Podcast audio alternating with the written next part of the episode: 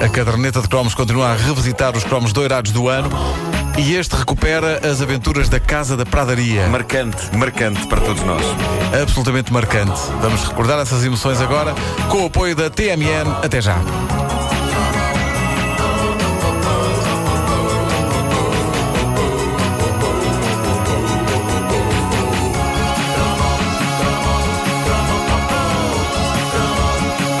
Quero partilhar convosco um dos grandes, eu diria mesmo um dos maiores traumas da minha infância. Então. A culpa foi daquela que à primeira vista era uma das séries televisivas mais meigas, mais inocentes e mais inofensivas da história. Uma casa na pradaria. Qual exorcista qualquer? Uma casa na pradaria, em particular um episódio específico de Uma Casa na Pradaria, deixou-me marcas para a vida. Posso dizer que nunca mais pude dormir inteiramente descansado. Ainda hoje, 30 e tal anos depois de ter visto esse episódio, não há uma noite em que eu não pense nisso. Mas já lá vamos. Uma Casa na Pradaria era uma série americana produzida entre 1974 e 83 que narrava as aventuras de uma simpática família que vivia, adivinhem onde? Numa casa Na Pradaria. Certo. Eh, eu Onde se gosto... compra, onde, onde se compra o prão? Um prão, exatamente. Eu gosto, eu- mas eu gosto de títulos assim. eh, não dão grande margem para dúvidas sobre o conteúdo da série. Uma Casa na Pradaria, está dito. Eh, a série era protagonizada por esse ícone televisivo da nossa infância e adolescência, que era Michael Landon, famoso por fazer sempre papéis tão bondosos que eu só imagino que não deve ter sido a vida dele fora das séries. Eu acho que o Michael Landon não podia irritar-se nunca no trânsito. Ele era um anjo na terra. E eu só imagino querer insultar um bandalho qualquer no meio do trânsito e a pensar: respira fundo, Michael. Ah, respira fundo. E depois abria a janela e dizia. "Ah,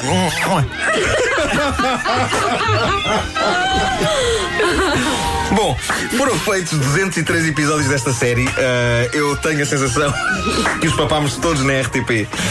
Pelos, pelos anos 80 fora. Sempre ali ao fim de semana e pela hora de almoço, não é? Era uma clássica série de hora de almoço esta. Ah, já ninguém passava sem o momento queriducho em que as gaiatas corriam pelo meio das ervas. Lembram-se? Sim, sim, estava o episódio. Ah, a série passava-se no final do século XIX e era, no fundo, uma espécie de cowboyada para senhoras. Ah, Michael Landon já tinha estado numa ah, ilustre cowboyada para senhores. Não podemos esquecermos que ele era o filho mais novo da família Cartwright, do lendário Bonanza. Uma série que passava sempre depois de cair em grandes chuvadas. Não sei se lembram disso. Até se dizia que depois da tempestade vinha a Bonanza. Não, não passava nada. Era só para fazer o trocadilho. Bom, ah, não consegui resistir.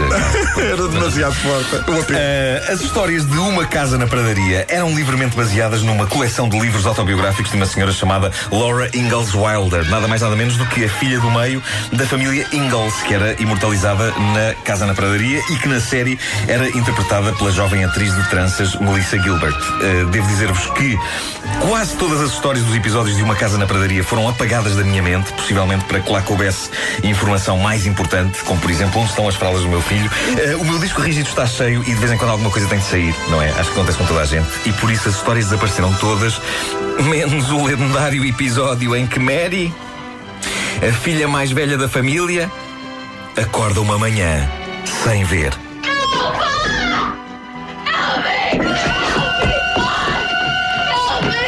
E não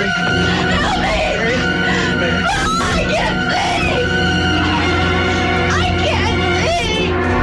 sem ver o jornal, é sem ver.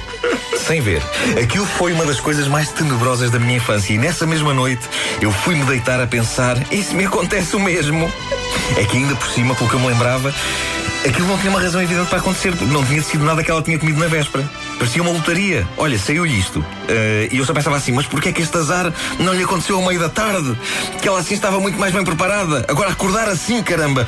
Que susto, que susto. Entretanto, uma rápida pesquisa pela net fez-me descobrir que o que provoca esta situação dramática na pobre Mary, nesse inesquecível episódio de Uma Casa na Pradaria, foi escarlatina. Que na altura dava mais sarilho do que dá hoje. Sim, sim, sim, sim. Ah, já não me lembro bem como era o desfecho deste drama. Acho, eu não sei, ela voltava a ver ou não? Não me lembro também, estava a pensar nisso. Tinha ideia que aquilo tinha sido uma coisa temporária, mas não tenho bem a certeza porque a verdade é que eu depois disso passei a ver muito menos a série, com medo que mais alguma personagem do elenco acordasse com um problema sério. Imagina o pai de família, o Michael Landon de manhã. Ah, hum, hum, ah, ah, desapareceu-me um pé! Desapareceu-me um pé! E depois no outro episódio a mãe.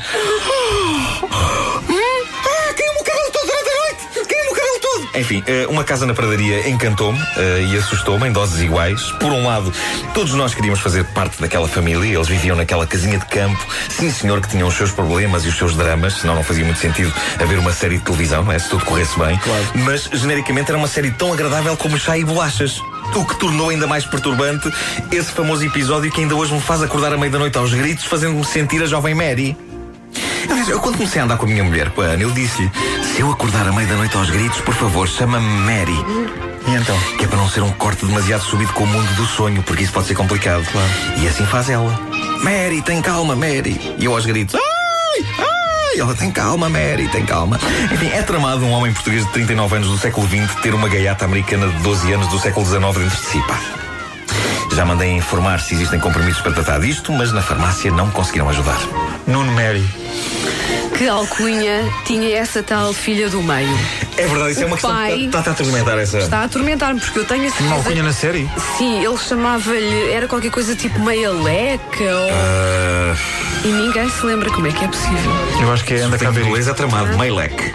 Pode ser que alguém se lembre. Half-Lek. Half Leck, Little Leck. Não, alguém que nos ajude, por favor, como é que o pai chamava a eu filha? tenho a certeza que ela tinha uma alcunha. O pai chamava-lhe assim um nome carinhoso que tinha a ver com a baixa E estatura. não era estúpida, porque Não. Michael Landon não tinha maldade.